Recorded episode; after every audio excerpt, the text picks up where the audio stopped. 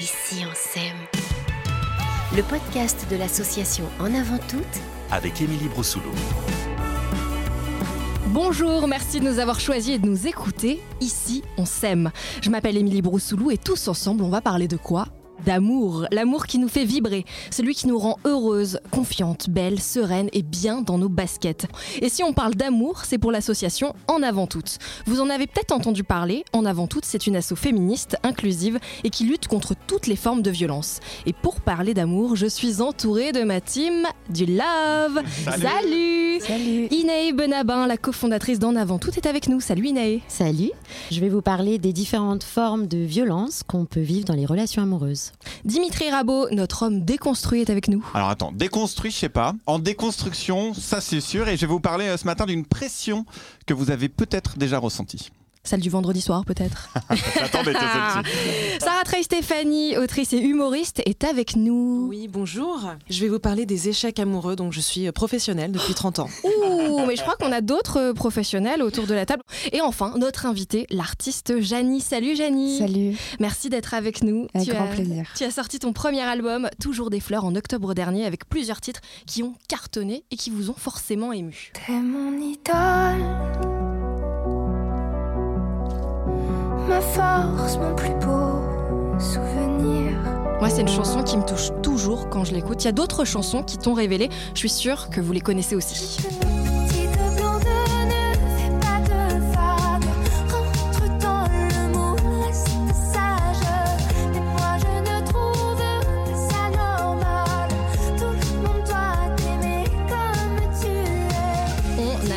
Franchement, Dimitri a passé tous ses confinements sur des tubes avec une bouteille de rosé. C'est vrai, je t'écoutais toi et les allocutions de Jean Castex, un sur deux.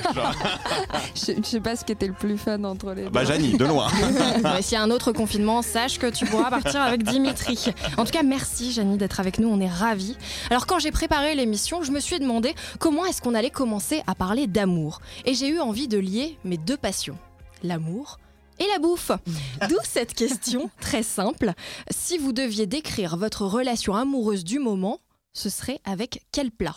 Inae, t'as une idée? Euh, Écoutez, moi je pense qu'en ce moment ce serait un tagine. Parce que c'est euh, épicé et mielleux.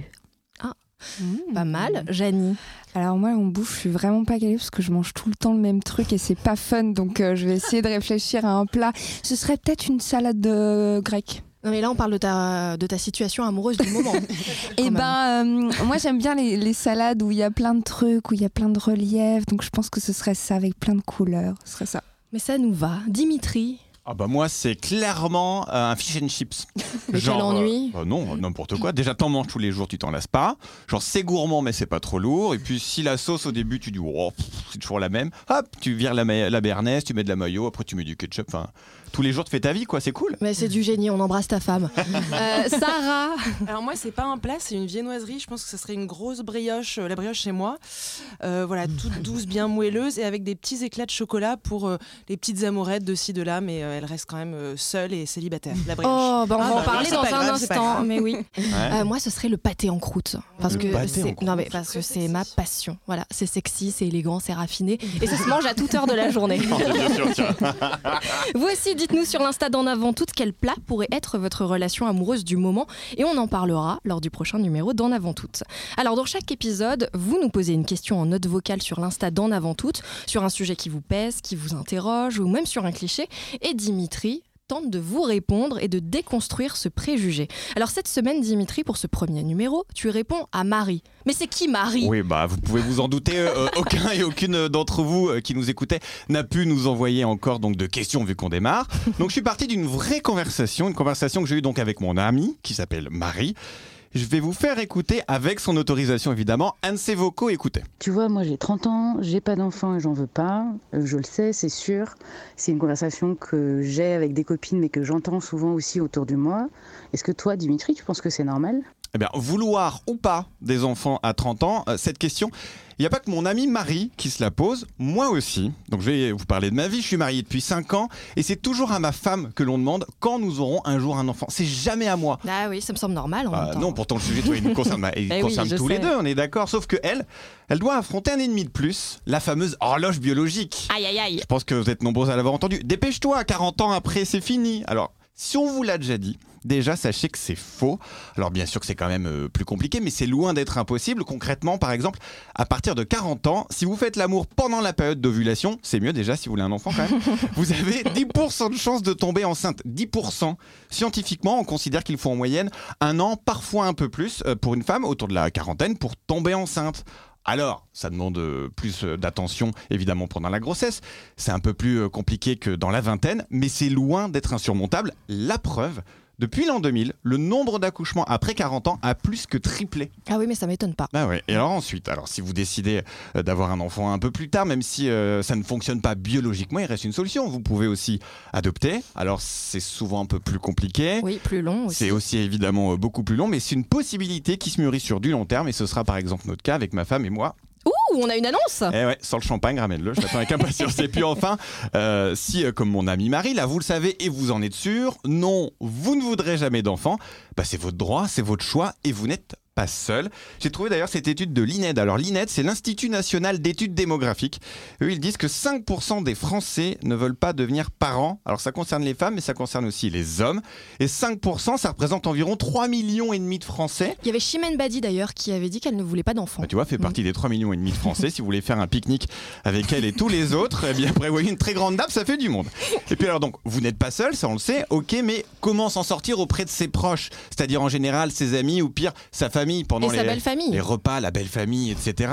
J'ai quelques petits conseils. Ah. Quand euh, pendant un repas du dimanche, tu as le droit, mais tu comptes pas avoir d'enfants Ou alors, euh, mais vous ne savez pas les faire ou, ou quoi Ça, je l'ai eu on peut se poser cette question. hein. Oui, bien sûr. Bon, en général, quand même, bon, ça on y arrive. Si le contexte, à ce moment-là, vous le permet, c'est genre euh, petit comité, euh, avec du temps, vous vous sentez capable d'avoir cette conversation sur cette partie intime de vous, eh bien, allez-y. Jetez-vous les meilleurs arguments pour vous-même. De toute façon, c'est vous qui les avez, qu'ils soient viscéraux, qu'ils soient professionnels, écologiques, politiques. Votre raison, c'est forcément la bonne. Si vos parents maintenant vous demandent, mais quand est-ce qu'ils auront des petits-enfants? Bah oui, bien, les celle-ci, bien sûr. En plus, ils s'ennuient. Oui, bah vous avez le droit de leur expliquer qu'on ne fait pas d'enfants pour faire plaisir aux autres. Ah bon? Bah, s'ils ont besoin de combler un manque, à eux de trouver la solution à leur problème. Ce n'est pas le vôtre. Et alors, pour certains, un petit chat ou un caniche fait l'affaire. Bien, bonne nouvelle, indique alors le site de la SPA. Il y en a une soixantaine en France, ça pourrait régler le problème. Et puis enfin, ce n'est pas parce que vous ne voulez pas d'enfants que vous êtes égoïste. Si vous avez besoin de vous rassurer, je vous conseille d'ailleurs le compte Insta de Bettina Zourli. Il s'appelle Je ne veux pas d'enfants et il devrait vous détendre. Et donc en clair, euh, pour mon ami Marie comme pour vous, si vous êtes dans ce cas, ne vivez pas comme on vous le demande, vivez comme vous le désirez, avec des enfants donc ou non. Et si c'est sans enfants, eh bien nos futurs voyages SNCF en carré famille vous diront merci. Mais c'est dégueulasse de Non, dire ça. vrai. Mes enfants sont très sages en carré c'est ce famille. que disent tous les parents. Mais c'est vrai qu'on met l'âne trop trop à fond dans Voilà, le wagon. Mais parfait. Toi, Janie, t'es en couple, Ouais, tu n'as pas d'enfant. Est-ce que Non. tu sens déjà cette pression autour de toi, même si Mais- t'as pas encore 30 ans? Tout à fait. Et euh, c'est marrant parce que j'en parlais avec un de mes musiciens hier. On se questionnait sur euh, euh, effectivement l'envie d'avoir un enfant à des moments, enfin à des moments donnés quand on grandit.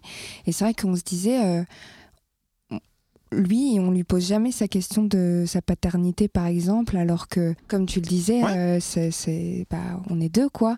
Donc c'est marrant. Moi, j'ai pas encore de pression, mais je sens en tout cas que il y a des envies de femmes, des choses comme ça, mais après, il y a tout un truc aujourd'hui aussi de génération et de temps qui est différent. Et, euh, et après, euh, ouais, les repas de famille, c'est un autre truc.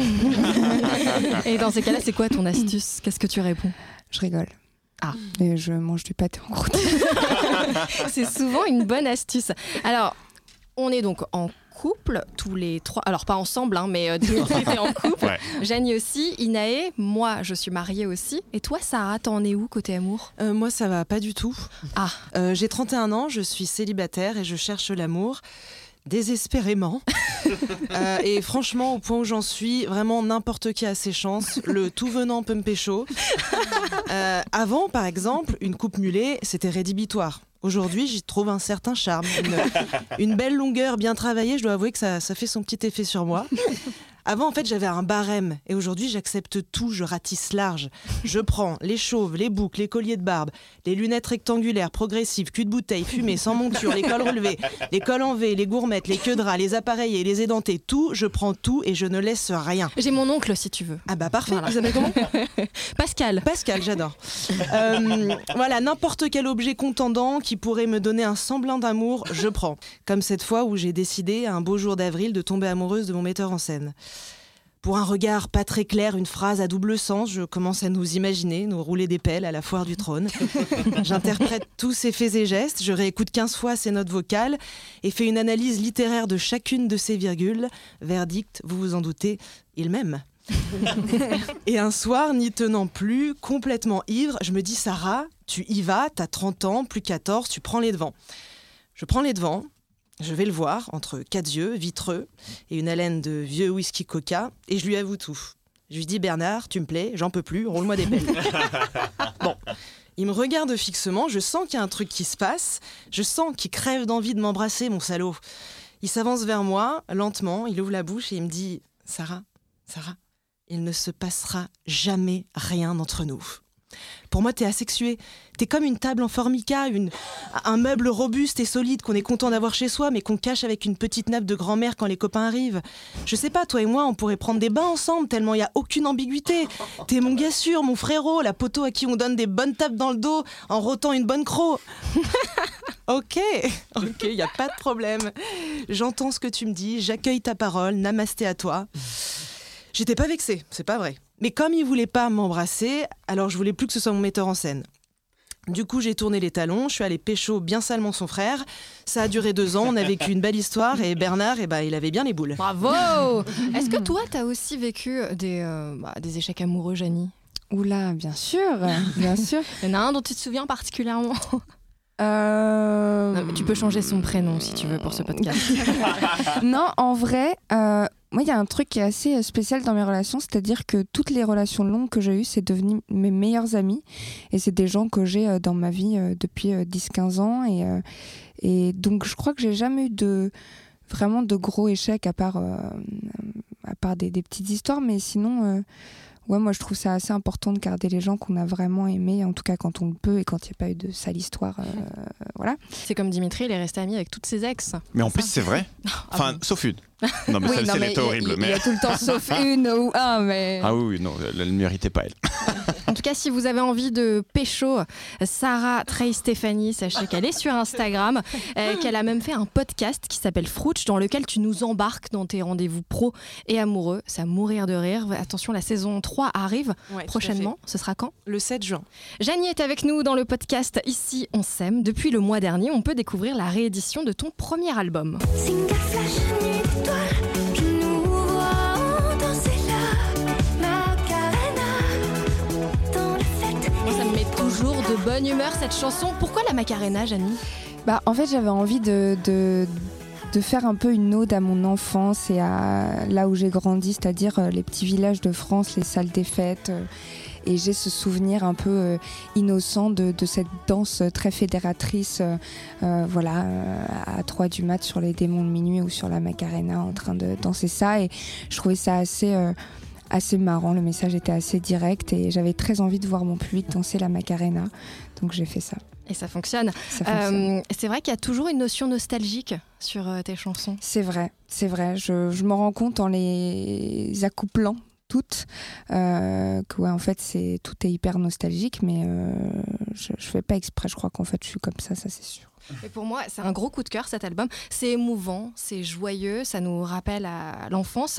C'est un peu ton journal intime aussi. Tu, euh, tu chantes tout ce que tu ressens? Ouais, bah tout- je j'arrive pas encore, euh, peut-être euh, que j'y arriverai jamais d'ailleurs, mais à écrire ou à composer sur des choses que j'ai pas vécues. Donc tout est absolument vécu. Voilà, j'ai besoin de, de de raconter vraiment ce qui m'est arrivé. Quoi. Alors, on sent que l'amour a une place euh, centrale dans tes chansons. Euh, l'amour, c'est aussi apprendre à s'aimer soi-même. Et ça, tu l'évoques dans Petite Blonde.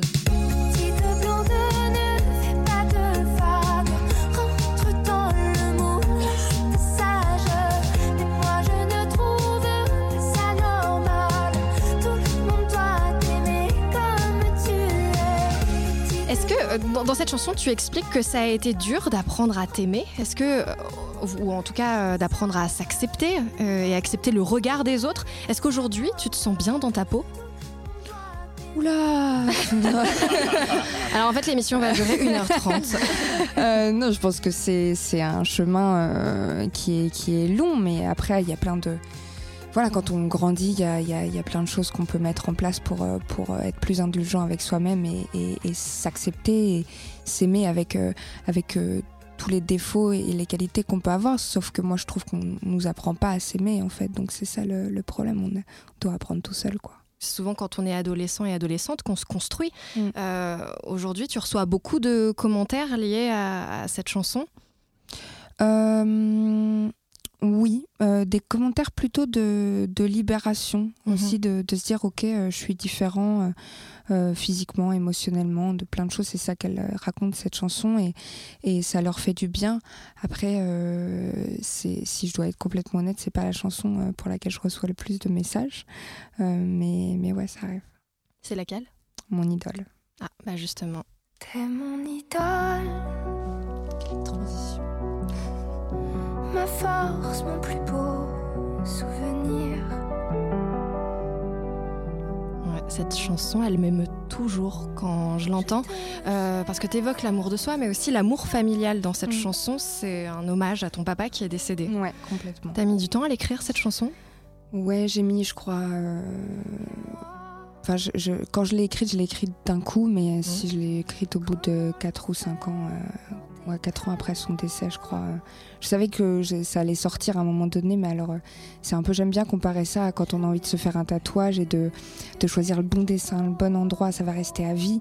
Il faut pas se planter pour représenter ce qu'on veut. Ben, cette chanson, c'est un peu ça, c'est-à-dire que je savais que j'allais en écrire une et pas 15 et que ça me faisait un petit peu peur et j'avais peur de pas bien dire les choses. Puis à un moment, je me suis dit, ben, juste, euh, je vais dire ce que je ressens et puis, et puis voilà, c'est cette chanson. Et tu dis souvent que c'est la chanson qui te définit le mieux. Euh, Ou non, hein, je me suis peut-être complètement plantée. Ouais. En tout cas, c'est celle euh, qui, qui aura toujours une place hyper particulière dans mon cœur et même si je peux, enfin, même si j'en écris encore 120, euh, ce sera celle-ci qui sera toujours très particulière. Ouais. Les violences faites aux femmes, c'est aussi un sujet qui te touche. Mhm. T'en as fait une chanson aussi. On dit que les murs ont des oreilles, pourquoi n'ont-ils pas entendu? Chacun de tes appels à l'aide Qui aurait répondu puisque le crime est secret de Polyginelle On dit que les murs ont des Est-ce que cette chanson aussi a été facile à écrire Eh ben, c'est marrant parce que cette chanson, elle est vraiment. euh, J'ai pas du tout écrit cette chanson comme j'écris les autres. Normalement, je suis avec mon piano, j'écris jamais euh, le texte euh, tout seul, etc. Et puis un jour, juste, j'ai écrit ça en 15 minutes sur mon canapé et je, je, pensais jamais que ça allait être une chanson. Euh, et, euh, et je suis partie faire cette réédition et les trois premiers jours de l'enregistrement, j'avais très mal au ventre et je savais pas pourquoi. Et en fait, il me manquait cette chanson à sortir. Et j'ai pris ce texte, j'étais devant mon piano et c'est juste sorti d'un coup. Et j'avais plus mal au ventre après. Et c'était très bizarre parce que c'était pas du tout comme j'écrivais mes chansons. Et dans quel contexte tu l'as écrit? Pourquoi est-ce que, pourquoi est-ce que tu t'es lancée à ce moment-là? Euh, parce que c'était euh, c'est une histoire qui, arri- qui arrive à quelqu'un de très proche de moi et je crois que je ouais c'est tellement tumultueux tout ça que j'avais besoin de de faire une chanson puis de lui passer un message aussi à, à elle et, euh, et aussi je pense une certaine injustice qui me qui me rend un peu dingue euh, dans le fait qu'on n'entende pas tout ça quoi.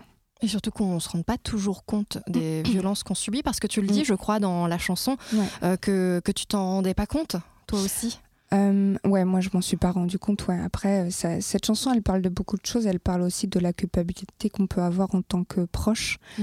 et euh, accompagnant, et de pas euh, voir euh, et de pas euh, du coup pouvoir être euh, présent ou présente. Et Inae pourra nous en parler dans un instant. L'album Toujours des fleurs est à découvrir dès à présent avec quatre nouveaux titres. Tu seras aussi en concert à la Cigale à Paris le 17 juin. Mhm. Dimitri sera au premier rang avec sa bouteille de rosé. Oui, et mon drapeau. Puis tu seras aussi en tournée dans toute la France. En avant toute présente, Ici on s'aime. avec Émilie Broussoulou. Alors j'ai une question pour vous. Comment on s'aime. Et comment on s'aime, c'est aussi le nom du chat de l'association En Avant Toutes. Et pour y accéder, c'est très simple. Si moi j'ai réussi, a priori, tout le monde peut le faire. Vous allez sur le site internet enavanttoute.fr. En haut à droite de votre écran, vous cliquez sur la petite bulle Je discute avec une professionnelle. Là, une discussion apparaît et vous pouvez parler en toute sécurité avec des professionnels de l'association. Le chat, il est ouvert de 10h à 21h du lundi au samedi. Il est totalement anonyme, ça c'est important, euh, et vous pouvez poser n'importe quelle question, même si ça peut vous paraître bête. Toi Inay, tu as cofondé l'association, donc en avant tout, il y a 8 ans. Aujourd'hui, on estime qu'une femme sur 10 subit des violences conjugales, et encore certaines ne savent même pas qu'elles vivent dans une relation violente. Alors une relation violente, qu'est-ce que c'est? On a toutes et tous cet ami qui vit histoire sur histoire où il y a des violences, des complications, des déchirements, des séparations et on se dit ouais peut-être qu'elle est un peu compliquée ou peut-être que c'est pas facile et en fait souvent c'est des violences, c'est des violences conjugales. Du coup, euh, quand on pense à violence, généralement, on pense aux violences physiques. Nous, c'est ce qu'on voit le plus quand on intervient en collège, quand on intervient auprès des pros, quand on en parle autour de nous. Et même dans violences physiques, on a quand même un imaginaire particulier, c'est-à-dire qu'on va penser les violences physiques qui laissent des traces, on va penser les coups, les bleus, il va y avoir tout cet imaginaire-là. Et en fait, rien que les violences physiques, déjà, elles peuvent prendre plein d'autres formes. Par exemple, l'autre jour, il y a quelqu'un qui est venu sur le chat et qui nous dit euh, Je suis un petit peu, euh, je viens vous voir parce que je suis un peu gênée. En fait, euh, on s'est disputé avec mon copain et il a tapé super fort sur la chaise sur laquelle j'étais assise et ça l'a cassé. et aujourd'hui, je me sens mal parce que c'était une chaise qu'il adorait, elle était à sa grand-mère et je sais que si je l'avais pas énervé, je l'aurais pas cassé, il m'en veut et je me sens coupable. Et là, par exemple, il a, il l'a pas tapé. Elle, elle dit non, non, il est pas violent. Hein, il est pas violent. Il crie, mais il est pas violent. Et en fait, taper à côté, casser des objets, c'est déjà de la violence physique, par exemple. De la même manière, euh, un crachat, le fait de cracher au pied, cracher au visage, ça rentre aussi dans les violences physiques. Même si ça laisse pas de traces. Même si ça laisse pas de traces. Euh, ça laisse des traces finalement euh, sur le rapport à l'estime de soi, ça laisse des traces sur la manière qu'on a de considérer l'amour, de considérer ses proches, de considérer ce qu'on vaut aussi pour soi et pour les autres. Et, et là, ce qui est fort dans cet exemple, par exemple, c'est que les violences, elles s'entrecroisent. C'est-à-dire que là, il y a des violences physiques parce qu'il a tapé sur la chaise, mais il y a aussi les violences psychologiques de la culpabilisation où il va dire que c'est de sa faute, elle, elle va se sentir mal et ça va avoir un effet aussi sur, son, sur sa psyché, quoi, sur sa manière de, se ressentir. Et les violences psychologiques, euh, elles sont très très fréquentes. Aujourd'hui, sur le chat euh, et avec les associations qui travaillent depuis des années, on constate que dans la grande, grande, grande majorité des cas, il y a avant tout des violences psychologiques et c'est celles qu'on nomme pas vraiment comme violence. Et en fait, ça peut être euh, les intimidations, le fait d'humilier, de rabaisser le fait de menacer aussi. Et dans les couples, par exemple, il peut y avoir cette discussion que beaucoup de couples ont déjà eue sur euh, les envies sexuelles, par exemple, ou ce qu'on appelle plus communément le chantage affectif, qui peut être aussi sur le fait d'avoir des enfants ou non, euh, qui peut être sur le fait d'emménager ensemble, de déménager. Euh, et par exemple, ça va être, bah voilà, là, je sais qu'on a parlé de telle pratique, je sais que tu n'es pas très à l'aise, mais en fait, moi, je me suis retenue. ça fait deux mois qu'on en a parlé, j'en peux plus, je vais exploser, j'ai des besoins. Et si toi, t'es pas capable de le faire maintenant, en fait, euh, je vais te quitter. Euh, c'est pas par manque d'amour, mais moi, j'en peux plus. Et donc, euh, la personne en face, elle va se sentir mal, elle va dire c'est vrai, il est tellement compréhensif, ça fait déjà deux mois qu'il a attendu et il est encore avec moi. Et donc, je vais me forcer, je vais me forcer à le faire. Peut-être que c'est moi qui suis trop prude, peut-être qu'en fait, si j'essaye, ça va me plaire. Et donc là, on a vraiment toutes les menaces et le chantage qui, en plus, peut amener à des violences sexuelles, qui est donc d'être contrainte euh, d'une quelconque pratique sexuelle. Et même dans les violences sexuelles, on imagine aussi quand ça touche directement le corps, mais ça peut être euh, d'être obligé de prendre des nudes, euh, de les envoyer, ça peut être de regarder de la pornographie alors qu'on n'a pas envie. Et en fait, ça peut se décliner comme ça de, plein de manières différentes. Mmh. Et ça, ça fait partie des grands types de violences qu'on voit le plus. Et après, il y en a d'autres. Il y a les violences qu'on appelle administratives, il y a les violences économiques aussi. Administratif, c'est quoi? Administratif, ça va être de compliquer l'accès aux droits, ça peut être euh, de compliquer euh, euh, le fait d'avoir sa bourse de crous, de faire des fausses déclarations, ça va être de rentrer dans les espaces de droits sociaux, par exemple les aides sociales ou quoi que ce soit, et de, de changer les codes, ça va être de confisquer les, les papiers d'identité, il peut y avoir plein de choses comme ça. Et après, il y a aussi les violences économiques qui souvent vont ensemble, euh, qui peuvent être de euh, euh, interdire de travailler, obliger de travailler, obligé de travailler là et pas là, de faire tel poste et pas un autre, de ramener plus d'argent, d'en ramener moins, de le partager, d'avoir un œil sur les comptes, de suivre. Ah, j'ai vu que tu as tiré de l'argent le 11 euh, dans la grande rue. Tu faisais quoi? T'étais avec qui? Qu'est-ce que tu as dépensé avec cet argent? Quel Et enfer. donc, ça va être tout, tout ce contrôle-là. Et euh, ça va être toujours justifié, c'est-à-dire que tu sais qu'on est serré en termes de thunes, pourquoi tu l'as dépensé à ce moment-là? Moi, je fais attention au compte, j'aimerais que tu fasses plus attention au compte. Et donc, il va y avoir toute une ambiance comme ça et tout un environnement où finalement les personnes qui vivent des violences, elles vont toujours se dire ok c'est moi qui n'ai pas fait assez bien, ok si je réfléchis, si je trouve un moyen, euh, on, ça peut s'améliorer, ok c'est lui qui est colérique mais quand même c'est parce que moi je, je sais que je suis chiante ou je sais que je peux être agaçante, il faut que je fasse des efforts. Et finalement dans un couple où il y a des violences, où il y a une personne qui est violente, parce que c'est pas le couple qui est violent en soi, c'est une des personnes qui est violente, et ben on va voir que la personne qui les subit, elle va faire des efforts et des efforts et des efforts et des efforts et des efforts et des efforts. Et que ça va toujours venir du même côté. Et c'est vraiment ce qui différencie un couple. Il peut y avoir un conflit. Tous les couples ont des conflits. Parfois on dit des choses qu'on voudrait pas dire. Parfois on casse des trucs. Parfois il se passe des choses. Mais ce qui est vraiment euh, le propre des violences au sein du couple, c'est cette asymétrie. Et le fait qu'il y a quelqu'un qui va toujours prendre sur soi et que l'autre va être la personne qui domine et qui en fait s'impose perpétuellement. Et ce qui est difficile, c'est qu'au fur et à mesure, on perd aussi le fil de ce que c'est l'amour, de ce dont on a envie, de ce qu'on mérite et de ce pourquoi on était là à la base. Oui, on pense que c'est normal et pire encore, on se dit que c'est de notre faute. Donc si on a un doute, ça veut dire qu'on peut aller sur le chat de l'association pour poser des questions et voir un petit peu où on en est. Exactement, et il n'y a aucune question bête. Quelles sont les actus euh, d'en avant tout en ce moment, Inae Prochainement, on est euh, dans un super festival de nourriture qui s'appelle Taste of Paris et on aura le plaisir d'être à un stand qui euh, rassemble plein de superbes chefs femmes. Euh, Tous les bénéfices de cette journée seront reversés à l'association et à commentsem.fr. Génial. Et vous recrutez aussi?